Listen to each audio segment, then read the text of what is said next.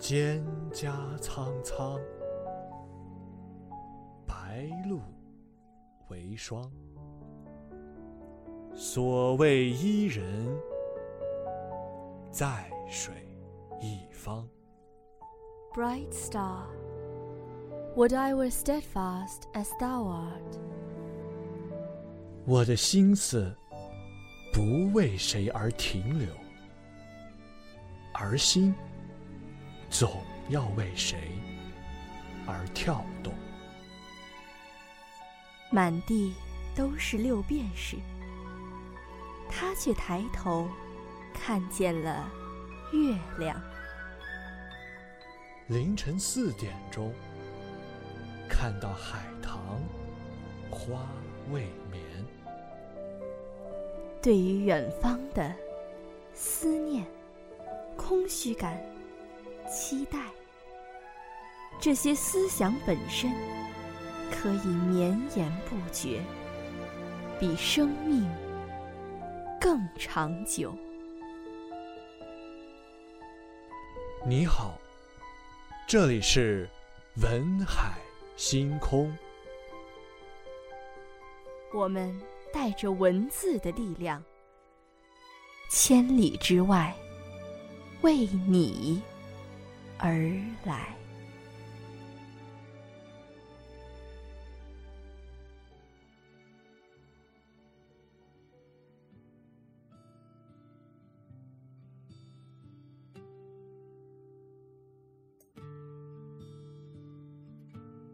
我会打开话匣，告诉你这里的生活。讲完后，风会带走它，如同这沙上消失的其他事物。大家好，欢迎来到今天的文海星空节目，我是主播李一飞，我是主播王辉。今天将要向我们打开话匣的是非洲昆族女子尼萨，她向访问非洲的美国女子马乔丽·肖斯塔克讲述了自己一生的故事。我们一开始朗诵的小诗是尼萨在讲述间隙的即兴创作，也是尼萨浓墨重彩的人生故事当中一抹淡淡的留白。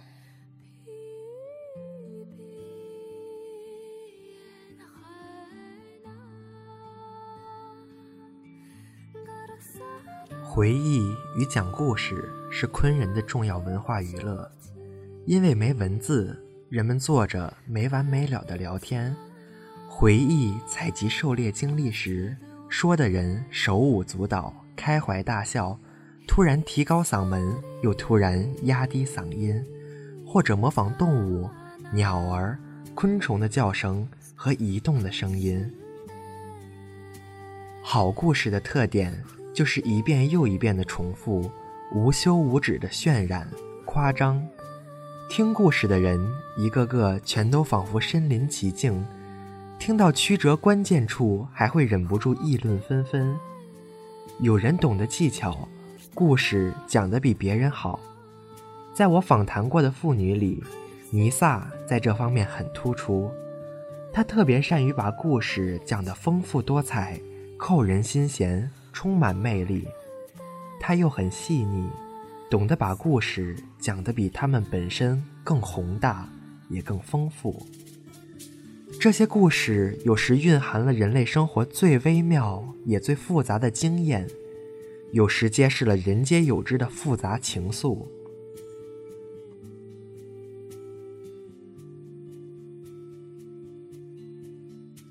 孩子的脸总是阴晴不定。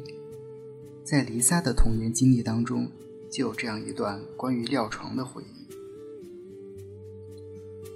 雨季终于来了，太阳升起落下，雨一直下，落个不停，几乎不断，水塘很快就满了。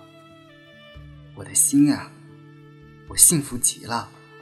我们生活着，吃肉，吃蒙哥果，吃更多的肉，全都很美味。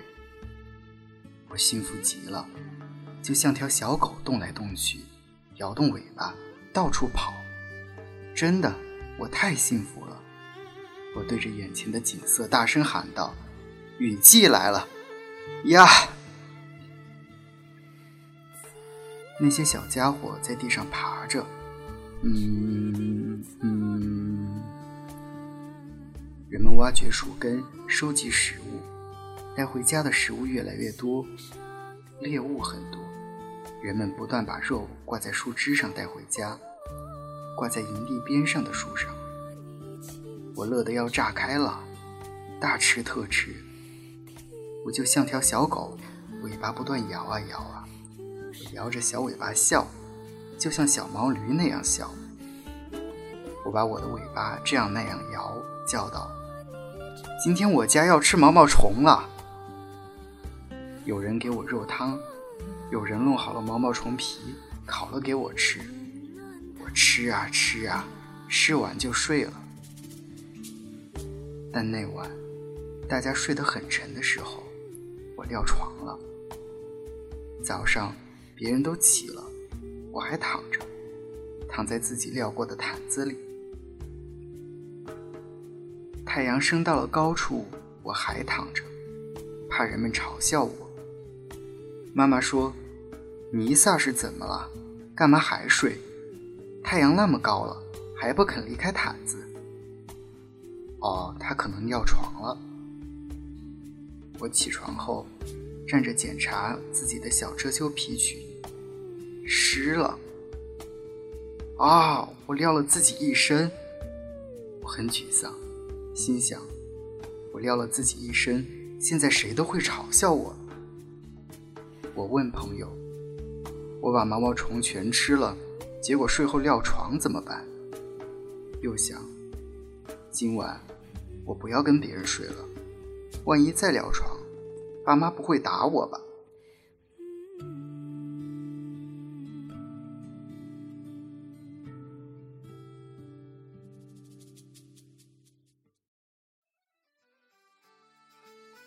情人。在昆族人的生活当中占有着重要的地位，经历丰富的尼撒更是如此。接下来，他向我们讲述了自己为情人耗费的智慧和情感。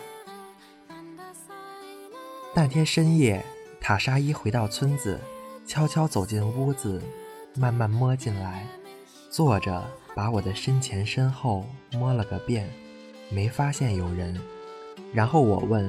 你干嘛在我身边这样摸来摸去，在找啥？我不是告诉你，你就是半夜回来，也不会有别人的吗？也不可能见我干什么坏事。我还小，没有情人。女人只有大了才会找情人。但今天我才知道，孩子也可以找情人的。老人们可没有这么说，就连我妈也说我还小，不能找情人。他说：“好吧，今晚我见到了我想要见到的，我不会在晚上回来了，我只会在周围转转，看会发生什么事。从那以后，他不再怀疑我，因为什么也没发现。我们继续生活，推和我继续偷情，只是改到树丛里幽会。后来过了很久，塔沙伊又去给茨瓦纳人干活了。”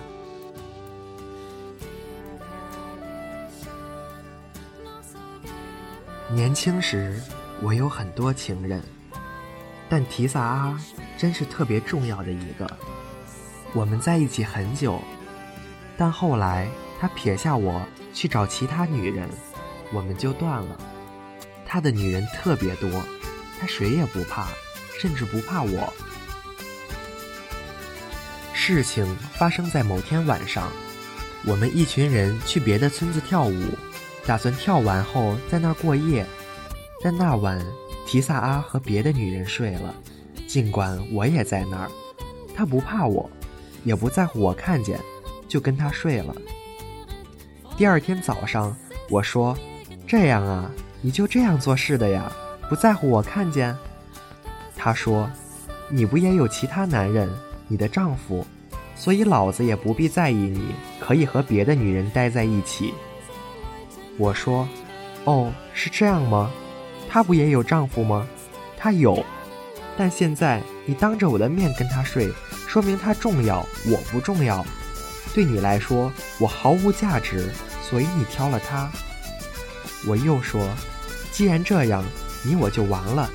你和他是情人，我可不要跟他分享你。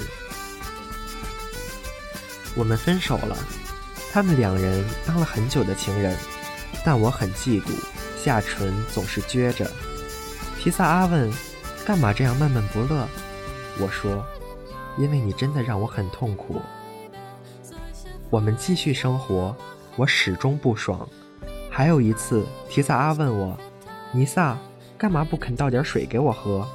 我说：“不给，因为你喝了以后会说我的水不好喝。去找你其他女人讨水吧。”他又过来，要我倒水给他洗手。我说：“不给，我要倒水，只倒给我老公，什么也不给你。”我极度伤心，闷闷不乐。后来，那女人的丈夫从外地回来了，我心想：太好了，提萨要遭报应了。现在他得不到想要的女人了，喝沙子去吧。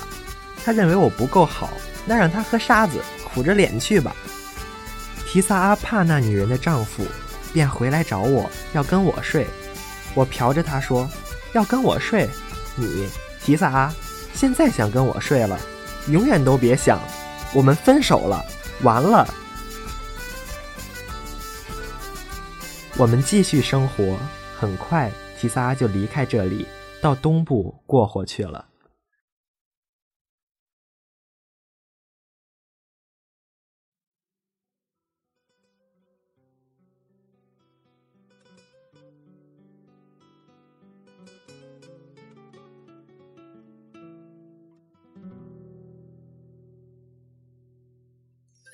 在医疗环境落后的昆族村落，生孩子无疑是十分危险的。接下来，尼萨向马乔丽讲述了自己生育的艰辛。那晚，我们全躺下睡了。天刚亮，也就是公鸡开始啼叫时，我醒了，又痛了。我心想，这到底是病还是孩子呀？因为我不是很清楚，很疼，不知道该怎么办。我心想，难怪人家说，肚子里的孩子弄疼里，就跟生了病一样。躺着又疼了，一阵又一阵的。然后我感觉到羊水破了，要生了。我心想，哎呦，可能是孩子要出来了。我起身。塔沙伊还在睡，我拿起毯子盖住他，又拿件毯子和小羚羊皮裹住自己，就出门去。你是问我就一个人出去？家里是还有个女人，塔沙伊的奶奶还在她的屋里睡呢，我就自个儿出去了。我离开村子，走了小段路，在一棵树下坐着等，他还不想出来。我躺下，但他还是没有出来。我又坐起来，靠着树，这回真开始生了。疼痛一次又一次涌过来，没完没了。感觉这娃要撑开肚皮蹦出来，然后又不疼了。我自个儿叨叨：“干嘛不赶快出来？快点出来，让我歇一会儿啊！你这个小家伙在肚子里赖着干什么呢？”神啊，你就不能帮帮我，让他快点出来？正说着，孩子开始出来了。我心想，可别哭，就坐着，看就要出来了，会没事的。但是真的好痛啊！我大喊，但只有自己听见。心想，哦，我差点在公婆的村里大哭。又想，生了没？因为原先拿不准是不是要生，以为可能只是不舒服。结果我走时和谁都没有说。生下娃娃以后，我就坐着，不知道该干啥，傻乎乎的。他躺着移动小手，想吮吸自己的手指。他开始哭，我只是坐着看，心想。这就是我的娃，谁生的？又想，这么大，他是怎么从我那里出来的呀？就坐着看，看了又看。天冷了，我脱下肚上的小羚羊皮盖住娃，又扯下更大些的斗篷盖住自己。过了一会儿，胎盘脱落，我把它埋了。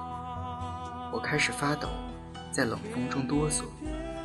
我也不懂该把孩子的脐带扎紧，只看着娃娃想，他不哭了，我把他留在这儿，回村去拿些木炭来生个火。我用毛皮把孩子裹住，走开了。我哪懂得该做什么呀？用小毛皮裹紧肚子，往村里跑去。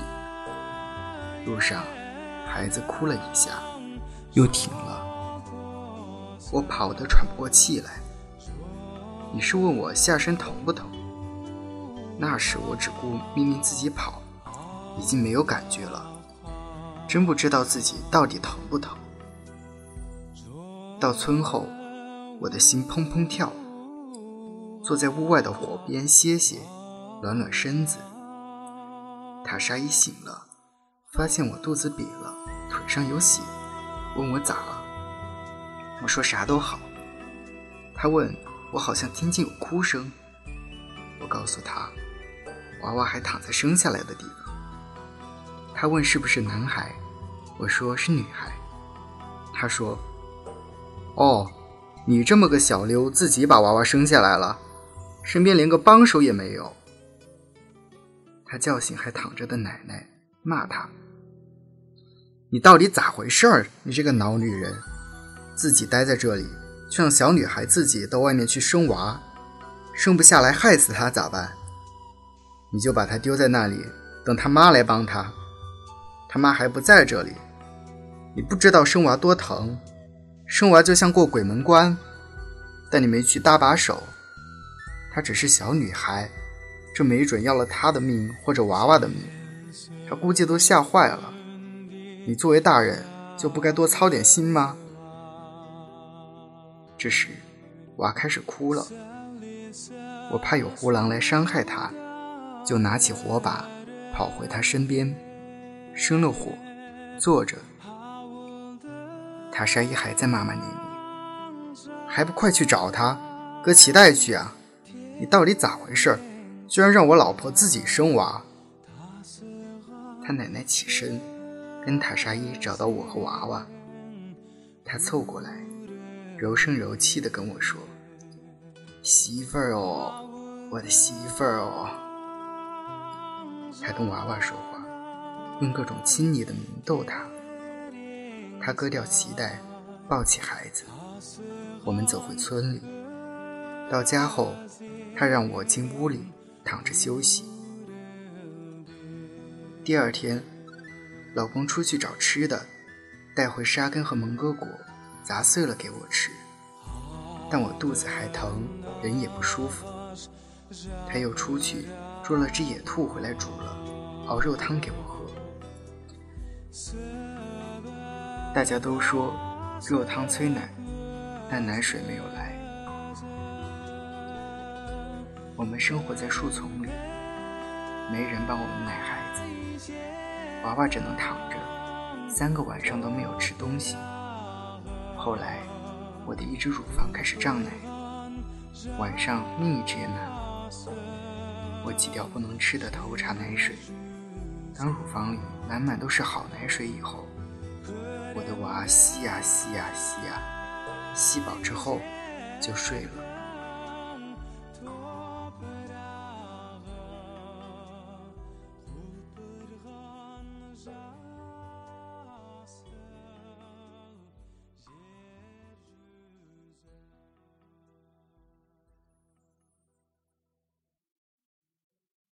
昆人从小就培养男性的狩猎技巧和狩猎兴趣，经常刚学步就开始了。小孩子往往从大孩子手里得到玩具弓箭，他们先选静止的物体当目标，很快移动的生物如草蜢和甲虫也成了目标。大些以后，他们学习投掷木棒和木矛，以此提高水平。他们精于辨认动物脚印，如同他们能辨认当地的几百种动植物一样，也是通过实践与观察缓慢习得的。他们要想狩猎成功，必须了解很多知识，这得向猎手们求教。孩子十二岁左右，父亲第一次给他们箭袋，还给了小弓箭，让他们开始射鸟兔，还教他们如何设陷阱。下一步则是跟着他们的父亲、叔叔和哥哥外出打猎。狩猎往往很危险，昆人勇敢地面对危险，但并不自找麻烦，也不为了锻炼勇气而冒险。主动回避危险被视为明智，而非懦弱或者缺乏男子气概。此外，昆人往往不要求男孩像成人那样克服恐惧。谈到不必要的危险，他们说：“但会死人的。”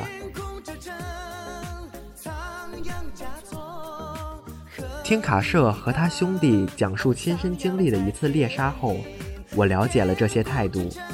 之前这两个孩子只玩过打猎游戏，这一次他们随父亲真正去打猎。回来以后，卡舍和他父亲来到我们营地，送给我们一块打到的羚羊肉。我们祝贺他们好运气，然后聊了狩猎的细节。卡舍老是乐呵呵的。他父亲回忆了打猎的经过，他们怎样用箭射中大羚羊，追逐它。后来，这头羚羊怎样停下反击，用又长又尖的犄角凶猛地抵挡长矛？卡舍在旁听着，又兴奋又自豪。我问他：“你帮你爸了没？”“没有。”他回答说：“我当时躲在树上。”他的笑容变成了微笑。我很纳闷，又问了一次，他重复说：“那头动物一停下反击，他们兄弟俩都爬到树上。”我逗他说：“如果他交由他和他兄弟对付，大家就得挨饿了。”他也笑了，说：“是啊，但我们太害怕了。”他丝毫不觉得羞愧，也不觉得需要为自己辩解，而这么做在我们社会里是视为懦弱的。但这绝不意味着他长大以后再遇到同样情况时，他会缺乏勇气。对他而言，学会面对危险的动物并杀死它们，还要很长一段时间。在他看来，或从他父亲的表情可以看出，将来他无疑能做到这一点。我问他父亲，他微微一笑，躲在树上。当然了，他们只是娃娃，不那样可能会受伤的。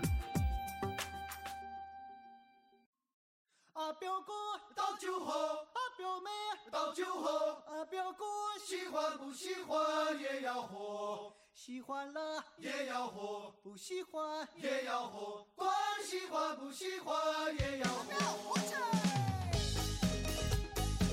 本期的文海星空节目到这里就要结束了。想要获取更多优秀节目，请关注北京大学广播台微信公众号。我是主播王辉，我是主播李一飞，我们下期再见。